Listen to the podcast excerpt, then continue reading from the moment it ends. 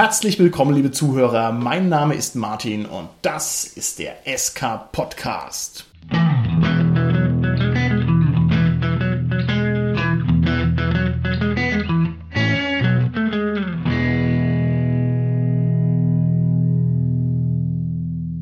Unser heutiges Thema sind die Heldentode. Das heißt, wir sprechen heute darüber, was passiert, wenn eine der Spielfiguren ins Gras beißt, den Löffel abgibt, sich die Radieschen von unten anguckt. Und mit mir im Studio sitzen meine lieben Gäste, die Tanja, der Carsten und der Holger. Hallo, hier ist die Tanja. Hallo, hier ist der Carsten. Ja, hallo, der Holger hier. Und noch quicklebendig noch quicklebendig. Auf das hast du aber schön gesagt. Wiewohl, wenn ich hier mal so im Kreis rumgucke, bisschen blässlich schaut er schon aus. Ne? Aber auch. wir sprechen ja zum Glück über die Tode von Spielfiguren. Und ich frage euch gleich direkt mal hier im Sinne einer Confessional Cam auf den Kopf zu. Liebe Mitspielleiter, wie viele Figuren habt ihr denn schon über den Jordan geschickt im Rahmen eurer Spielleiterkarriere? Ja, ich überschlage das mal so ungefähr und ich glaube, es könnten schon so an die 200 sein mittlerweile. Oh Gott. Du hast 200 Mal eine Spielfigur umgelegt, Carsten. Erzähl uns bitte, Nicht eine, äh, verschiedene natürlich. Vor allem kommt es dadurch natürlich, dass ich viel Cthulhu leite, da viele One-Shots, auch unter anderem ein eigenes kurzes One-Shot, das nur eine Stunde dauert, das wir schon mehrfach hier im SK-Podcast erwähnt haben, das halt eine hohe Letalitätsrate hat für die Charaktere und naja, wenn ich das so mal viermal am Tag geleitet habe, ja, dann sind halt meistens nur zehn Charaktere dahin Okay, sehr schön. geschieden. Ja. Der möchte ich also erstmal darauf hinweisen, dass das mal ein ordentlicher Testspielzyklus ist für ein Abenteuer. So sollte das auch eigentlich sein. Und dann, meine zweite Frage ist natürlich, Carsten, warum schreibst du denn keine lieben Abenteuer, wo alle gewinnen? Ich finde, es hat schon ein Happy End, aber ja, ähm, Nicht für die Helden. Tanja, wie schaut's aus bei dir? Oh Gott, da bin ich wohl eher das Weichei. Also ich glaube, ich habe in meiner Karriere höchstens zehn Leute umgebracht, in Anführungszeichen. Also ich kann mich ganz konkret an vier erinnern.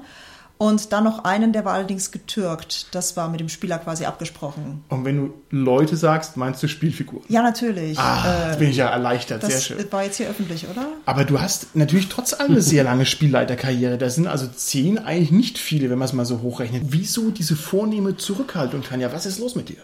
Naja, bisher hat sich noch keiner so doof angestellt, dass ich gesagt habe, okay, Pech. Holger, wie schaut's denn bei dir aus? Wie viele Spielfiguren hast du denn in deiner Funktion als Spielleiter schon umgelegt? Ja, schön, dass du das mit der Funktion als Spielleiter noch erwähnst. da natürlich noch keine.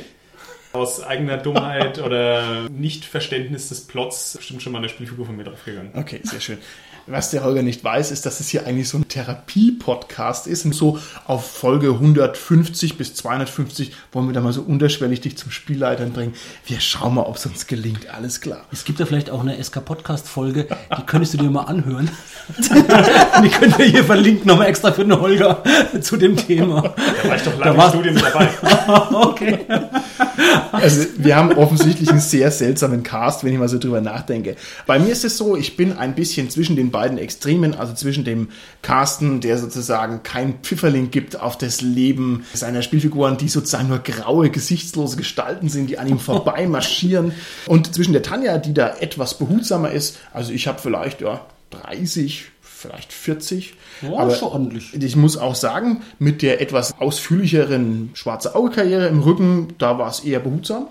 Aber wenn man sich dann mal davon löst und spielt auch andere Sachen, da geht es dann durch die Decke. Insofern, die Tendenz steigt eher, sagen wir es mal so. Wenn ihr jetzt mal so im Geiste die Leichen durchgeht, die euren Weg pflastern, gibt es da einzelne Figuren, deren Ableben besonders erinnernswert oder erzählenswert war? Ja, mir fällt eine Geschichte ein. Da war ich als Spieler, das war ein schwarze Auge-Abenteuer. Wir waren so ungefähr zwölfstufige Charaktere, drei Helden. Das war so ein Internetabenteuer und wir hatten dagegen Skelette und Mumien gekämpft und wir haben halt auch schlecht gewürfelt und die waren auch so gut und die haben uns halt alle abgerippt und dann war es halt zu Ende mit unseren drei zwölfstufigen Helden und die waren halt alle tot. Wie lange hast du den Helden hochgepäppelt und gepflegt bis zur zwölften Ah, das war schon ein paar Jahre. Also, wir haben halt verschiedene Helden gespielt, aber das waren schon ein paar Jahre. Und die waren alle weg. Die haben wir auch danach nie wieder gespielt. Die Helden, die waren halt dann tot, ja. Erst ist der erste bewusstlos geworden, dann hat der eine noch gekämpft, dann hat der andere auch einen kritischen Treffer bekommen, dann war nur noch einer im Kampf, ja, und Okay. dann war es halt irgendwann zu Ende. Respekt, Respekt. Waren es wenigstens richtig schöne, dramatische Tode oder wart ihr einfach. Ja, ja, es war einfach so ein Dahinvegetieren an den Würfeln verscheiden. Gott, der Armen. Ja. Also mein nachdrücklich erinnernswertester Figurentod, der war folgendermaßen. Es ist schon sehr viele Jahre her. Und zwar habe ich da auf einer Convention jemanden getroffen, den ich vorher schon aus dem Internet kannte. Der ist also sehr weit hergefahren durch Deutschland und wir haben also ein ganz normales Abenteuer gespielt. Und dann war diese, ja, diese immer wiederkehrende Situation, dass also dem Abenteurer jemand gegenüberstand und der hat gesagt, jetzt lass deine Waffe fallen oder ich leg dich um. Mit einer Armbrust oder was weiß ich. Und dann hat natürlich mein Bekannter, wie ein echter Held, gesagt, kannst's vergessen, ich lass doch meine Waffe nicht fallen. Und dann habe ich gesagt, gut, dann bist du jetzt tot. Oh, krass. Ja, was heißt krass? Also irgendwie eine logische Konsequenz. Und dann hat er mich also angeguckt wie ein Furby, ja, mit großen, schillernden Augen und hat dann mir gesagt, äh, Martin, das war jetzt seit 15 Jahren, wo ich Rollenspiel spiele, der erste Held, den ich hier verloren habe. Und da dachte ich mir auch, wow, wow. Oh, shit. Ja, also, ne, so kann man also auch eine Beziehung zwischen Menschen gleich nachhaltig beeinträchtigen, negativ, wenn man da nicht aufpasst. Da kenne ich jetzt sogar noch eine extremere Geschichte, jetzt gar nicht von mir. Bei mir sind ja eher so die, wenn ich als Spieler, das sind ja eher so Serientode. Aber ich kenne eine Geschichte vom Moritz Melem, der ja den Blog von der Seifenkiste herab betreibt. Und zwar geht die Geschichte so, da hat er eine Runde, das war glaube ich ein Dungeon-Abenteuer, auf der RPC geleitet.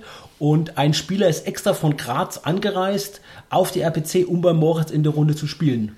In welchem Land ist denn eigentlich Graz? Ist es nicht in Österreich? Ja, in Österreich. Da, wo Doch, die Lady doch. Dunkelsinn wohnt, oder? Ach so. Interessant. Erzähl mal ja, weiter. Erzähl mal so, weiter. Da, da habe ich ja gar nicht nachgedacht. Okay, das müssten wir den Moritz mal fragen, ob da was. Also jedenfalls, die haben dann angefangen das Abenteuer und der erste Kampf war so: Die sind in einen Raum reingekommen in dem Dungeon. Da war eine riesen Grille, Tür geöffnet. Die Grille ist irgendwie panisch in dem Raum umhergesprungen und dann hat er einfach ausgewürfelt, in welche Seite sie jetzt springt. Dann ist er halt genau in die Seite gesprungen, dahin, wo die Tür offen war und wo der Spieler da mit seinem Charakter, also auf ihn zugesprungen und wahrscheinlich auch noch schlecht gewürfelt, kritischen Treffer oder so. Und jedenfalls, das war der erste Kampf und der Charakter war tot. Man muss dazu sagen, unser lieber Moritz, der ist ja ein Oldschool-Rollenspieler. Das heißt, das käme dem überhaupt nicht in den Sinn, dass der jetzt da irgendwie eingreift und sagt, hey, du bist aus Österreich hergefahren, ja, mit der Lady Dunkelsinn, hunderte von Kilometern. Das würde er nicht machen, sondern wie ging nämlich die Geschichte weiter? Genau, das ist das Schöne dran. Der war dann auch konsequent, also der war dann wirklich draußen aus dem Abenteuer, weil was er gemacht hat, der Spieler, der hat dann halt an die RPC halt genossen, war vielleicht ein bisschen shoppen gewesen oder so und er durfte dann wohl aber noch, ein wenig versöhnlich war der Moritz dann schon, am Abend im Hotel nochmal ein anderes Abenteuer mit Moritz mitspielen. Na, wenigstens. Ich finde es auch großartig. Ich würde jetzt natürlich noch gerne wissen, vielleicht sagt uns der Moritz ja auch noch, ob der den dann auch so richtig vom Tisch weggeschickt hat. So nach dem Motto, die Grille hat dich aufgefressen, du bist tot, tschüss. Ja, oder aber wie man sich das so vorstellen muss. Naja, vielleicht kriegen wir es noch raus. Okay. Es gibt ja verschiedene Niveaustufen von Tödlichkeit, sag ich mal. Also die Gefahr für die Helden ist ja nicht immer gleich, je nachdem, was man spielt. Persönlich wollt ihr es eher ein bisschen schonend oder wollt ihr, dass es kracht? Meinst du jetzt als Spieler oder als Spielleiter? Als Spieler hätte ich jetzt gerne. wenn ich richtig blödes Zeug mache, dann habe ich auch verdient zu sterben. Also dann hätte ich auch kein Problem, wenn ich da in Anführungszeichen bestraft werde. Aber so vom Prinzip her, es sollte realistisch sein. Okay, gut, alles klar. Also eher eine niedrige. Tödlichkeitsstufe. Okay, wie schaut's aus bei dir? Da ich in der letzten Zeit ja vermehrt Cthulhu leite und auch gerne spiele, ist es für mich völlig in Ordnung, wenn da auch eine hohe Gefährlichkeit ist und wenn ich auch weiß, dass es auch passieren kann, dass der Charakter auch stirbt oder beziehungsweise wenn es vielleicht auch die Story erfordert. Es bereichert auch das Spiel, gerade im Rahmen von Cthulhu, wenn man weiß, das ist auch wirklich gefährlich. Da würde das dem wahrscheinlich schon einen Reiz nehmen, wenn man sagen würde, ach nee, alles geht gut aus. Ja, genau. Ich kenne das auch von der Cthulhu-Con, dass wir uns dann so am Ende von der Cthulhu-Con ausgetauscht haben. Okay, ich habe jetzt vier Abenteuer gespielt und ich habe zweimal überlebt und wie viel hast du überlebt? ich bin dreimal gestorben oder so. Okay. Paranoia mit den Klonen. Ne? Ey, Paranoia müssen wir mal spielen, liebe Tanja. Ganz im Ernst, ich höre davon immer nur Geschichten. Ist es ein lustiges Rollenspiel oder nicht? Ist sehr schräg und sehr lustig und du hast eben eine ganze Menge Klone und wenn du mit noch einem Klon rauskommst, dann hast du richtig gespielt. Okay, super, hervorragend. witzig. Das schauen wir uns auf alle Fälle auch mal an. Lieber Holger, welcher Tödlichkeitslevel ist denn zu deinem Pläsier? Also ich tendiere auch mehr zu den höheren Tödlichkeitsleveln, aber das muss eigentlich bei mir immer zum System passen. Okay. Also quasi wie ist irgendwie die Grundgefährlichkeit in dem System und dann gibt es halt quasi eine Obergrenze, so alle Charaktere sterben immer Okay. oder also so Das Cthulhu-mäßig. ist auch irgendwie die Obergrenze, wenn man drüber nachdenkt. Oder, oder halt, also auf jeden Fall, es muss in den Rahmen des Systems passen. Ob das System dann tödlicher ist oder nicht. Okay. das ja. Sehr gut. Das heißt, so ein schönes Hotzenplotz, DSA-Abenteuer, eher nicht tödlich, aber Cthulhu soll es auch krachen, ne? Okay, ich glaube, mir persönlich ist ein Grad an Tödlichkeit lieb, den ich vorher nicht weiß. Ich möchte das im Spiel erst erfahren, weil das nämlich einen ganz eigenen Reiz ausmacht, zu wissen, was kann ich mir eigentlich für Blödheiten rausnehmen. Und das macht es also sehr spannend. Aber da kann es zu spät sein. Ja, halt, ja, schon. Und das ist, finde ich, finde ich reizvoll. Aber, das ist natürlich eine eher akademische Einstellung, weil ich natürlich immer Spiel leiten muss. Na, insofern. Ja. Aber das heißt, du willst letzten Endes den Gefährlichkeitsgrad mitkriegen, wie sehr droht der Tod und entsprechend willst du dich dann anpassen beim Spielen. Sehe ich Im das Spiel, genau, genau. genau. Also erstmal immer die Figur vom Holger vorschicken und dann gucken, wie sich das Ganze entwickelt. Okay, alles klar. Ja, danke. Ich würde gerne von euch wissen. Wir sprechen ja im Bereich der Spielfiguren oft von Abenteurern oder von Helden. Und jetzt gibt's ja so eine Art Heldenkarriere oder Figurenkarriere, die irgendwie sehr stark mit dem Rollenspiel verbunden ist. Also man entwickelt sich weiter, man gewinnt an Erfahrung, man kriegt bessere Werte, man hat so einen Aufstieg, also so einen narrativen Aufstieg auch vor allem. Ich würde gerne von euch wissen, muss so eine Heldenkarriere denn eigentlich mit dem Tod enden oder nicht? Also ich finde nicht, dass es notwendig mit dem Tod enden muss. Man kann seine Figur ja auch anders rausziehen. Aber wenn man einen richtig effektiven Tod am Ende hat, also einen echt dramaturgischen Tod. Ich erinnere mich da mal an eine Figur von mir, das war eine Amazone, die war schwanger und die hat dann einen Speer abgekriegt. Kommentar vom Spielleiter, die hat ein Schwangerschaftsproblem, bist du los, ist daraufhin vom Pferd gefallen, hat sich da den Speer nochmal reingerammt und wurde dann vom Heiler tot geheilt. Gottes das war Tanja, definitiv was ist ein Karrierenende, das war erinnernswert. Hervorragend, hervorragend. Aber es war natürlich jetzt nicht eine Höhepunkt-Karrierenende, ne? sondern es war so eher so ein bisschen verstolpert, kann man sagen. Das war sowas von verstolpert, aber es war ein so effektives Ende, dass ich gesagt habe, hey, das war klasse, Exzellent. so dürfte sie sterben. Exzellent. Wie schaut's aus, Carsten? Ist der Tod das narrativ richtigste Ende einer Geschichte oder nicht? Es ist auf jeden Fall ein schlüssiges Ende und es ist ein definitives Ende natürlich auch, aber es ist nicht das einzigste Ende. Ich denke, es gibt auch die Möglichkeit, zum Beispiel eine Heldenfigur einfach in den Ruhestand zu schicken, die als NSC vielleicht mal wiederkommen zu lassen, etc. Okay, Ruheständler, alles klar. Holger, wie schaut's aus? Du hast jetzt lange an deinem heldenhaften Zwergen Holgox herumgespielt. Muss der, damit es rund ist, hinten raus sterben?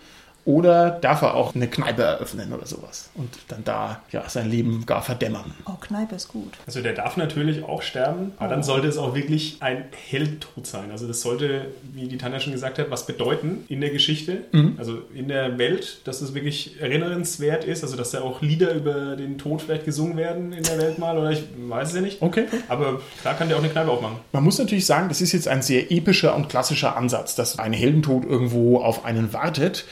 Moderne oder postmoderne Konzepte würden das dann eher ein bisschen fieser machen. Ne? Die würden sozusagen den Absturz hinten raus noch verkaufen, wie halt so eine moderne Superheldengeschichte eigentlich funktioniert. Ne?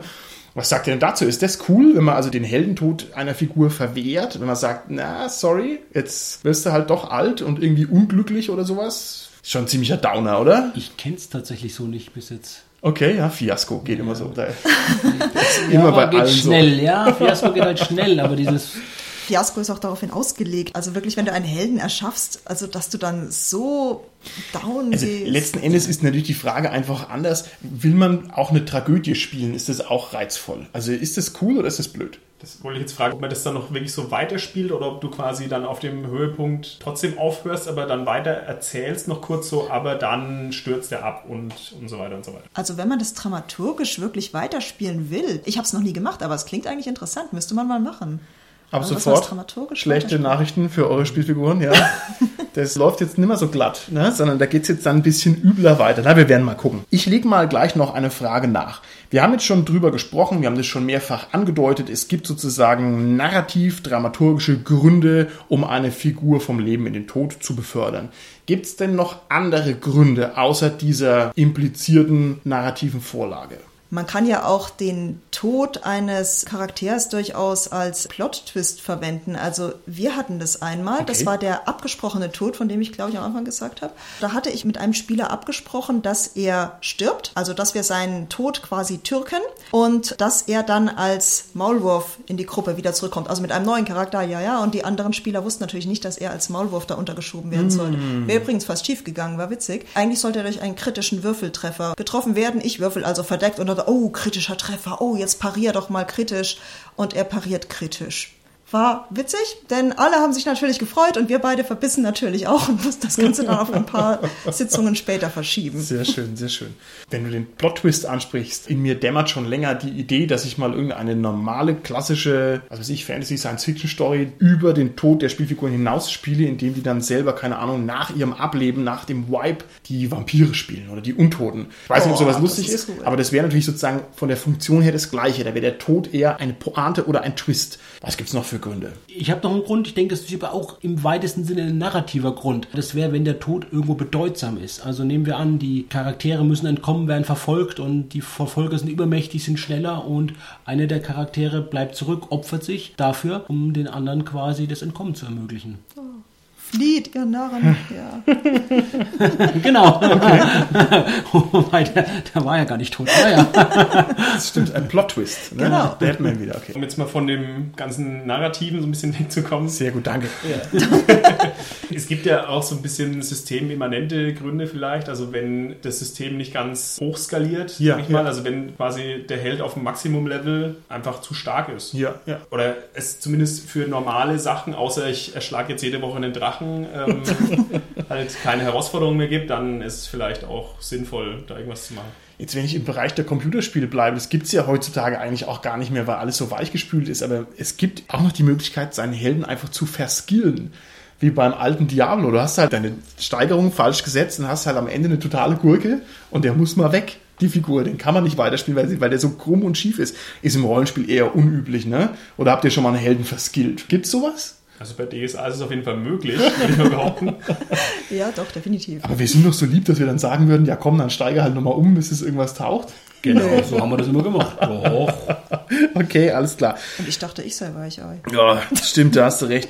Mir ist noch was anderes eingefallen. Es gibt natürlich für den Figurentod auch noch externe Gründe. Also das Klassische ist, ein Spieler hat halt keinen Bock mehr auf seine Figur und dann sagt man, was mache ich jetzt mit dem? Geht der weg? Ach nee, ich verheiz den noch. Das kenne ich also auch. Gefällt mir nicht so normalerweise, ne? weil es alles so ein bisschen für wertlos erklärt. Aber das ist auf alle Fälle eine legitime Sache, den Helden zu verheizen. Naja, gut, wenn der Spieler natürlich sagt, okay, ich mag den Charakter nicht mehr, aber ich möchte wenigstens noch einen schönen Abgang mit dem haben, Ja. das kann schon ganz schön sein. Das müsste halt mit dem Spieler abgesprochen Ja. sein. Das fände ich in dem Moment halt wichtig. Okay, Ne? gut. Genau, ich habe es auch schon erlebt und dann aber wirklich eher so, dass der Spieler keine Lust mehr hat, der es aber gar nicht ganz ausgesprochen hat, aber dann so Situationen provoziert hat, bis dann Held dann irgendwann stirbt und das fand ich schön. Death by Police oder wie heißt? Ja, aber das macht es als Spielleiter dann auch furchtbar schwierig. Ich Ja. meine, du weißt nicht, dass er den jetzt töten will. Du willst den eigentlich töten. Das ist Genau. ja, also da hätte man doch Blöd. lieber vorher mal drüber geredet, oder? Ja. Das bringt uns gleich zur nächsten super relevanten Frage. Wer entscheidet eigentlich über den Tod einer Spielfigur? Ist es der Spieler? Entscheidet man selber, wann seine Spielfigur abnippelt? Also teilweise auf jeden Fall ja. Das war ja schon mal ein Beispiel, wo ich gesagt habe, einer bleibt zurück, um die anderen zu retten und opfert Okay. sich für die oder so. Das auf jeden Fall, wenn jemand auch seine Karriere beenden will und ausscheiden will zum Beispiel. Ich glaube, da gibt es zwei Unterschiede. Das eine ist ja eine Entscheidung, die der Spieler im Sinne seines Charakters fällt. Also wenn jetzt quasi der eine zurückbleibt, um die anderen aufzuhalten, das ist ja eine Entscheidung, die trifft ja in dem Moment nicht der Spieler nur, sondern die trifft ja auch der Charakter in der Rollenspielwelt. Wenn es aber jetzt so ist, dass der Spieler sagt, ich habe keine Lust mehr jetzt, ich will da jetzt einen Abgang haben mit meinem Charakter, dann wäre das ja eher auf einer Metaebene, dass der Spieler das dem Spieler da sagt und der Spieler dann irgendwann eine Situation schafft, die halt geeignet ist, um den dann auch um die Ecke zu bringen. Okay. Das wäre dann nicht der Charakter, das wäre nicht der Wunsch des Charakters dann letztendlich Okay. gewesen. Ich frage noch mal ein bisschen gemein dagegen. Du gehst ja jetzt davon aus, dass der Spieler sich freiwillig dafür entscheidet, dass seine Spielfigur ablebt. Interessanter ist natürlich der gegensätzliche Fall. Ne? Kann der Spieler auch entscheiden, nein, meine Spielfigur stirbt jetzt nicht? Ist es eurer Meinung nach ebenfalls irgendwo in der Hand des Spielers oder nicht? Also wenn er vom System her die entsprechenden Werkzeuge hat, irgendwie noch so einen Schicksalsmarker Ach, oder super, sowas, okay. dann kann man das bestimmt noch beeinflussen. Muss halt im System vorgesehen sein. Das ist recht modern, ne? diese Bennys und Schicksalspunkte und so weiter und so fort. Das ist eine gute Lösung, um das nicht so ganz so gummimäßig zu machen, sondern man hat dann trotzdem einen Regelmechanismus. Ich habe halt nur eine begrenzte Zahl von Schicksalspunkten. Was ich jetzt sage, ist ganz banal, aber letztendlich hat ja auch mit der Entscheidung des Spielers oder des Charakters zu tun. Also ob der sich jetzt in eine gefährliche Situation begibt oder nicht eher. Ja? Holger, was du jetzt gesagt hast, ist natürlich dann, wenn schon die Entscheidung getroffen ist, der schon Schaden erlitten hat und dann immer noch vielleicht das Unvermeidliche doch irgendwie vermeidbar zu machen. Aber letztendlich davor spielt es schon eine Rolle, auch wie man sich entscheidet. Okay. Genau, und da finde ich genau diese Systeme, also diese Mechanismen, die Holger, die du jetzt gemeint hast, die finde ich auch super wichtig, weil es wäre halt wirklich ätzend, wenn man stirbt nur wegen einem Würfelwurf. Also das fände ich furchtbar unbefriedigend, sowohl als Spieler als auch als Spielleiter. Deswegen finde ich jetzt gerade solche Sachen in Shadowrun, dass du Edge einsetzen kannst oder in DSA 5, dass du Chips einsetzen kannst, das finde ich gut. Also da stehe ich dann schon dahinter. Das ist tatsächlich auch in allen Systemen so. Ne? Wir haben die Splitterpunkte, wir haben die Bennys und so weiter. Das ist wirklich modern. Das ist jetzt natürlich ein sehr hartes Statement, dass du sagst, okay, ich möchte nicht durch einen Zufallstreffer oder was sterben. Wir kommen gleich zu den Würfeln, weil es wichtig ist. Ich gehe jetzt mal von der Logik her den nächsten Schritt weiter. Ihr habt mir jetzt alle gesagt, okay, eigentlich sollte der Spieler das schon ein bisschen selber entscheiden, aber wir sind ja nur auch sozusagen arrivierte, rausgefressene, allwissende Rollenspieler. Aber ich kenne auch durchaus noch das andere System, dass das nämlich einfach der Spielleiter entscheidet. Und zwar entweder sehr direkt oder halt implizit. Ich gehe halt in eine Gruft rein und in der Gruft sind halt 40 Werwölfe und dann bin ich halt einfach tot. So, und das hat aber der Spielleiter entschieden, indem er die 40 Werwölfe da platziert hat. Was sagt er denn dazu? Ist das legitim? Ist es nicht eigentlich genuin das Recht des Spielleiters, wenn er die Welt beherrscht, dann auch den Cäsaren Daumen hoch oder runter zu halten?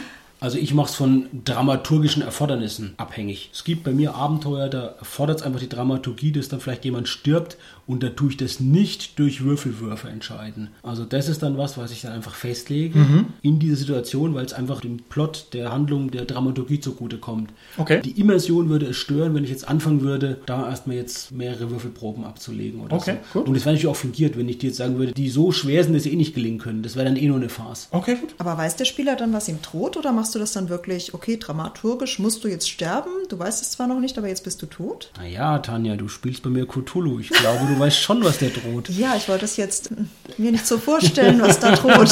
Jetzt hier Confessionals im SK-Podcast. Holger, wie schaut's aus bei dir? Das spielleiterliche Schafott, das bei mir sozusagen hier rumsteht, ist das okay? Kann ich deinen Helden abmurksen oder nicht? Ich weiß nicht, das mit diesen 40 Werwölfen, das fand ich jetzt ein seltsames Beispiel. Ist auch seltsam, Entschuldigung. Nee, also nein, aber hätte ich, da, hätte ich da irgendwie die Chance vorher, das rauszufinden? Okay. Also nicht die exakte Anzahl oder so, aber dass die Höhle extrem gefährlich ist. Also zum Beispiel im Dorf wird dann gemunkelt, hier in dem Waldbereich verschwinden immer die Leute. oder sowas. Und dann weiß ich ja, äh, da könnte es gefährlich werden. Das ist eine Party. Ja. Okay, gut. Genau, das ist das, dass man vorher einfach weiß, es ist gefährlich. Der Spielleiter muss den Leuten vorher eigentlich klar machen, okay, passt mal auf, da droht im schlimmsten Fall der Tod. Okay. Und dass vor allen Dingen die Spieler vielleicht auch die Möglichkeit haben, wenn sie in die Situation gekommen sind und konnten eigentlich gar nichts dafür, dass sie zumindest noch rauskommen und nicht bang, du bist tot, Edge. Das meine ich nämlich genau. Ich will das auch ein bisschen kontern, was der Carsten gesagt hat bei Cthulhu. Ja, ich weiß, die Welt ist gefährlich, aber das ist ja ganz im Hintergrund. Und es muss schon dann explizit sein, die Situation ist jetzt gefährlich, damit ich dann auch weiß, aha, eventuell muss ich vorsichtig sein. Ich kann auch sagen, nö, ist mir egal, aber Also du würdest quasi sagen, man bräuchte einen fairen Entscheidungsspielraum, ob ich mich in die Gefahr begebe. Das ist, glaube ich, das Kriterium. Ist natürlich deshalb ein bisschen wackelig, weil es trotzdem sehr stark in der Hand des Spielers liegt. Ne? Auch wenn ich dir eine faire Sache anbiete, naja. Ich gehe mal weiter. Ihr habt euch jetzt hier in erster Linie dafür ausgesprochen, dass es einen narrativen Grund haben muss, einen dramaturgischen Grund, wenn jemand den Löffel abgibt. Aber man könnte auch genauso berechtigt sagen, die Würfel haben da doch ein Wörtchen mitzureden. Und jetzt haben wir uns hier schon delektiert an dieser herrlichen Geschichte vom Moritz Mehlem. Und man kann diesem harten Ausleben der Würfelentscheidung eine gewisse Coolness nicht absprechen. Und ich muss sagen, nachdem ich also eine lange dramaturgische, narrative Geschichte hinter mir habe, ich möchte das eigentlich mehr so haben. Ich denke auch, das ist ein bisschen diese Ars-Theorie. Ich will nicht so arg drauf eingehen, aber es soll schon eine gescheite Spielumgebung sein. Und man kann sich auch betrogen fühlen, wenn ich zu zärtlich behandelt werde. Ne? Wenn ich sage, hier Carsten, jetzt hast du mir schon zum dritten Mal mit Deus Ex Machina den Hintern gerettet. Wo ist denn da überhaupt noch die Herausforderung? Da kann ich ja jeden Blödsinn machen. Was sagt er denn dazu? Kann ich den Würfeln erlauben, einen Helden umzulegen? Also wenn die Helden wirklich bewusst das provozieren, es kann mir ja eh nichts passieren, weil der Spielleiter ist ja viel zu weicheirig oder sowas. Also das fände ich da nicht richtig, dann würde ich auch sagen, okay, Junge, jetzt würfeln wir mal und wenn es halt schief geht, geht's halt schief. Pech gehabt. Aber wenn halt wirklich das Schicksal allein davon abhängt, dass man jetzt blöderweise gepatzt hat, das kriege ich dann, glaube ich, nicht übers Herz. Ja, die Geschichte von Moritz, die ist richtig hart. Aber je länger ich darüber nachdenke, desto reizvoller finde ich die irgendwie. ja, ja. Und zwar aus folgendem Grund. Wenn ich mir überlege als Spieler, ich würde bei ihm mitspielen. Ich weiß das ja jetzt schon. Wenn ich dann mit meinem Charakter das Abenteuer überlege, wäre ich richtig stolz drauf und würde mich freuen. Hätte richtig Bock drauf und wüsste, was ich geleistet habe jetzt. Gerade bei ihm. Das wäre bei anderen eben nicht so. Oder wenn ich sogar das Gegenteil hätte. Ich hätte einen Spieler, der wo ich weiß, ich werde es ohnehin überlegen, wenn ich nicht vielleicht was Strunzdummes mache oder so. Wenn man das so spielt, in letzter Konsequenz würden ja sogar die ganzen Regeln unnötig werden. Wenn ich ja sage, ich tue den notfalls umdrehen, den Patzer, ja, dann bräuchte ich gar keine Patzerregeln. Ja. Was ich gar nicht so gemacht habe bis jetzt, aber wenn man es wirklich bis zum Exzess treibt, dann könnte man wirklich sagen, ja, dann brauchen wir eigentlich gar keine Regeln mehr für Kämpfe, für Patzer etc. Genau. Und meine Erfahrung ist, dass es unheimlich erfrischend ist, das so zu spielen. Jetzt, wenn wir Savage Worlds spielen und die Würfel explodieren, dann frisst man halt mal seine drei Wunden und das war's. Das ist unheimlich erfrischend, weil dadurch wird es halt wertig. Es hat einen gewissen Nervenkitzel, es wird wertvoll. Ich würde sagen, die Würfel haben absolutes Recht, die Leute umzubringen. Darf ich es einschränken? Jetzt wird es wieder uncool. Wenn ich halt im Vorfeld die Entscheidung hatte, den Kampf zu vermeiden, ja, das muss schon drin sein. Aber danach rollen die Würfel hier alia jacta est. Meine Einschränkung wäre, dass es halt nicht zu oft passiert. Und wenn es dann passiert, das muss ich halt in Kauf nehmen. Das ist der Preis dafür, den ich für den Nervenkitzel dann Ja, einfach zahlen muss als Spieler. Erinnere mich jetzt auch an alte Systeme. Was war es denn? Herrenmaster war es, glaube ich, wenn man da gekämpft hatte. Es musste einer eigentlich dabei sterben und das fand ich ziemlich prügelhart. Ne? Okay, cool. Lieber Holger, was sagst denn du dazu, wenn der Plot entscheidet, dass die Spielfigur stirbt? Ist das akzeptabel oder ist das nicht akzeptabel? Gegenfrage, kann ich es abwenden als Spieler? Ich stelle mir jetzt so das typische Cthulhu-Szenario vor. Da ist halt irgendein Ding, was megamäßig schief geht oder sagen wir Fiasko und dann ist halt Schluss. Ist das okay oder ist das nicht okay? Fiasko ist ein schlechtes Beispiel, weil es ja doch von den Spielern gesteuert ist, der Plot, muss man vielleicht dazu sagen. Vergessen wir mal Fiasko, aber bei Cthulhu würdest du das akzeptieren? In meinem Abenteuer steht drin, Seite 20, alle Figuren werden hier bestialisch niedergemetzelt. Und würdest du das akzeptieren, wenn ich das einfach exekutiere? Wenn es danach weitergeht, klar. Okay. Ich muss quasi sofort eine Erklärung haben Okay. als Spieler. Also wenn es wirklich logisch ist, meinst du, dass man sterben muss? Aber ganz Ja. ehrlich, so ein Abenteuer kann ich mir gar nicht vorstellen, dass man wirklich sterben Jedes muss. Cthulhu-Abenteuer so. Naja, da wird man eher wahnsinnig, Guck oder? mal hier auf die Kill-Counter vom Carsten hier.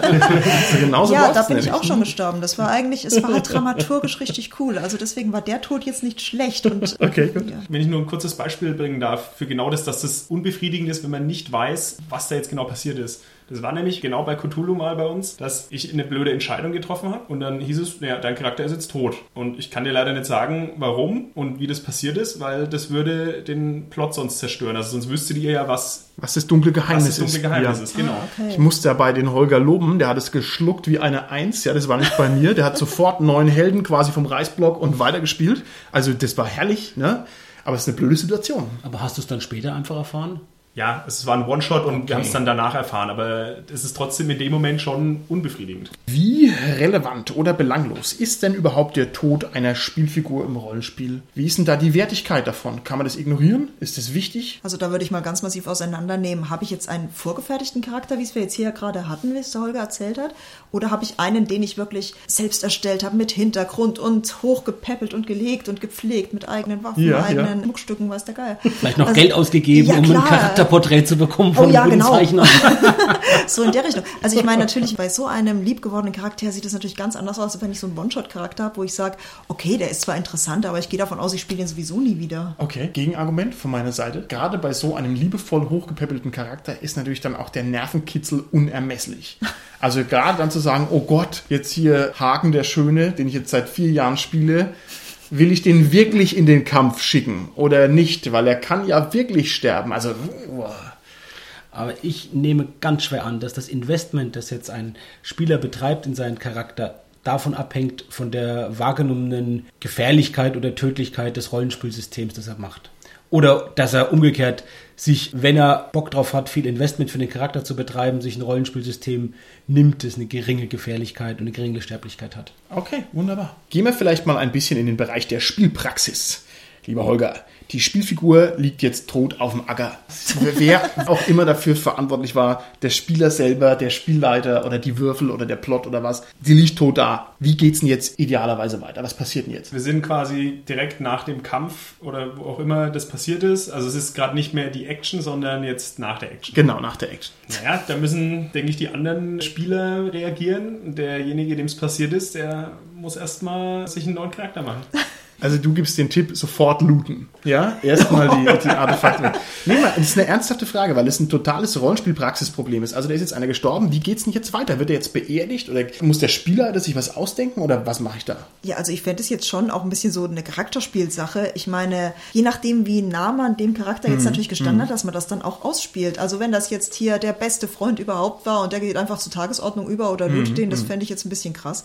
Wenn dann gegen ein anderer sagt, ach, mit dem wollte ich sowieso nie was, auch tu den doch weg und oh, guck mal, da steht ein Magier, nehmen wir den doch mit, ne? Ich stimme dir voll und ganz zu, aber ich konstruiere jetzt mal eine ungünstige Situation. Ja, also wir haben jetzt sozusagen 9 Uhr Freitagabend, wir spielen Rollenspiel, einer hat ins Gras gebissen, so. Und ich habe also jetzt geplant, okay, ich möchte gern vom Plot so und so weiterkommen, weil es aus irgendwelchen externen organisatorischen Gründen sonst schwierig wird. Wir müssen vielleicht vier Wochen warten, bis wir weiterspielen können. Kann ich jetzt ernsthaft drei Stunden Charakterspiel da verlangen oder erwarten, womit der Abend halt de facto gelaufen ist, weil dann alle sich über irgendwelche Beerdigungsriten austauschen müssen? Oder ist es zu viel? Carsten, was meinst du? Das kommt auf die persönlichen Vorlieben an. Ich glaube, mir wäre es als Spieler da tatsächlich auch zu viel, dem jetzt da drei Stunden lang zuzusehen. Ich finde es gut, wenn es die Spieler ein Stück weit ausspielen. Was ich machen würde bei sowas eher, ich würde das wieder auf eine dramaturgische Art und Weise lösen, dass zum Beispiel dann das feindliche Heer anrückt und die irgendwie schnell was machen müssen, was sie jetzt mit der Leiche machen oder so. Also das fände ich reizvoll. Das klingt ungünstig für die Leiche, wenn ich ehrlich bin. Wenn die unter viel Stress sind, aber gut, okay. Da bin ich jetzt wieder die Vertreterin, die sagt, wenn die Spieler gerne spielen wollen, dann sollen sie spielen. Und ich meine, wenn sie halt ein dramatisches Abschiedsritus da machen wollen, dann gibt das natürlich auch dem Spieler, dessen Charakter gerade gestorben ist, natürlich die Möglichkeit, diese Zeit zu nutzen, um seinen neuen Charakter zu machen. Ne? Ah, clever. Das, sollte heißt, der muss dann gleich den neuen Helden auswürfeln. Genau, während die anderen ihn betrauern, in der Zeit seinen neuen Charakter zu machen. Ne? Und dann ist die Zeit ja nicht verloren. Ne? Es ist ja sowieso so, dass dann direkt der nächste Held, wenn der sich anschließt, also so, der eine ist weg, zack, direkt der nächste, ist bei Cthulhu vielleicht okay, bei das schwarze Auge, da denke ich mal nicht. Also da muss man schon ein bisschen erstmal weiterspielen und dann vielleicht in der nächsten Kneipe mal einen anhauen. Natürlich braucht man eine gewisse Zeit, um den neuen Charakter zu machen, wenn man den nicht dabei hat, schon sowieso. Aber man muss auch nicht von den anderen erwarten, dass sie jetzt da Zeit schinden oder so, denke ich. Ja. Bei der Frage, wie geht's weiter, haben wir jetzt ja quasi den Spieler und die anderen Spieler im Blick gehabt. Wenn wir uns mal jetzt die Perspektive anschauen von dem Spieler, dessen Charakter ja. gerade gestorben ist, und die spielen einfach jetzt noch die nächsten vier Stunden das Abenteuer weiter. Was macht der denn jetzt? Und es kommt halt, denke ich, da ganz drauf an, wo ich jetzt bin. Angenommen, ich bin irgendwo beim heimischen Spielerabend, die haben eine Fahrgemeinschaft gebildet. Ja, der eine ist draußen und es gibt vielleicht keinen Ersatzcharakter. Was macht er dann? Darf er dann Buch lesen, zum Beispiel, Zeit totschlagen? Ja. Ich finde, das ist das maximale, absolute No-Go. Das kann auf gar keinen Fall sein. Egal wie die Rahmenumstände sind, dass einer um 9 Uhr dann sich zurücklehnen muss und muss zuhören. Das ist ausgeschlossen. Dann habe ich versagt als Spielleiter. Also das wäre für mich die rote Lampe schlechthin. Und deshalb hätte ich also ein Arsenal, um diese Situation zu vermeiden. Bevor du jetzt mit deinen Ja, Dingern gerne. kommst, also was ich in dem Moment mache, es gibt sicher irgendeinen NSC oder sei es der Hund des Jägers, den der mal eben übernehmen kann. Den Haben wir Hund schon gemacht, war witzig. Ja, der Deshalb- Hund ist dabei draufgegangen, aber Der ist auch noch draufgegangen. Ja, nicht Tanja, was fragen. spielt ihr für Runden? Ich finde es interessant, wie engagiert du jetzt dafür eintrittst, Absolut. um das zu vermeiden. Das fällt mir nur gerade auf dabei. Ich glaube, das gleiche Engagement würde man nicht bei einem ähnlichen Fall zeigen, wenn einer vier Stunden deshalb in Anführungszeichen tot ist, weil jetzt nur ein Spieler im Fokus ist, weil sich die Heldengruppe getrennt hat. Und im Prinzip von dem, was passiert für den Spieler, ist es genauso schlimm. Ob der jetzt vier Stunden nicht mitspielt, weil der Charakter tot ist, oder er vier Stunden nicht mitspielt, weil die Heldengruppe getrennt ist und der Spieler, der jetzt halt die nächsten Stunden mit der anderen Heldengruppe erstmal weiterspielt. Also, ne? Holger, darf ich hier unsere Regel aussprechen vor großem Publikum? Gerne. Also das ist schön, dass du das sagst, aber wir haben selbstverständlich, weil der Flow über allem steht, auch die Regel, die Abenteurergruppe trennt sich nicht. Und so ist es. Ja, das hat also schon ein Konzept. Und das geht über den Tod hinaus. Normal nicht. Nein. Also ich weiß nicht, ich finde es ganz schlimm. Ich finde, es geht nicht. Dafür ist unsere Zeit zu kostbar und es kann keinen Leerlauf geben an so einem Spieleabend, dann habe ich was falsch gemacht. Und dementsprechend würde ich das tun, was die Tanja sagt, nämlich dem einen NSC zuschanzen. Das ist auf die Schnelle mal ganz dankbar. Alternativ würde ich sagen, und das funktioniert erstaunlich gut, jeder soll sich mal einen Ersatzhelden ausdenken. Und zwar nicht erst an dem Spieleabend, wo er dann blättern muss, sondern der hat ihn im Vorfeld schon gemacht. Und da ist dann sozusagen jede lame Ausrede erlaubt. Rogar der Rote ist tot. Wer kommt denn da aus dem Wald? Bilbo der Blaue. You Ja, seem trustworthy. Sehr schön, genau. Ich finde, sowas ist okay. Hauptsache, der muss jetzt nicht zwei Stunden Pause machen. Weil Das ging mal in der Schulzeit, als man hier in der Woche viermal Rollenspiel gespielt hat oder als der dann auch heimgehen konnte über die Straße. Es geht doch heutzutage alles nicht mehr. Ah, Ja, aber wenn du jetzt so einen Ersatzcharakter von vornherein hast, ich meine, das verleitet einen doch gerade dazu zu sagen, ey Mann, ich habe doch einen Ersatz, macht doch nichts aus, wenn jetzt mein Charakter stirbt. Das finde ich super, denn so habe ich das tatsächlich noch niemals gesehen.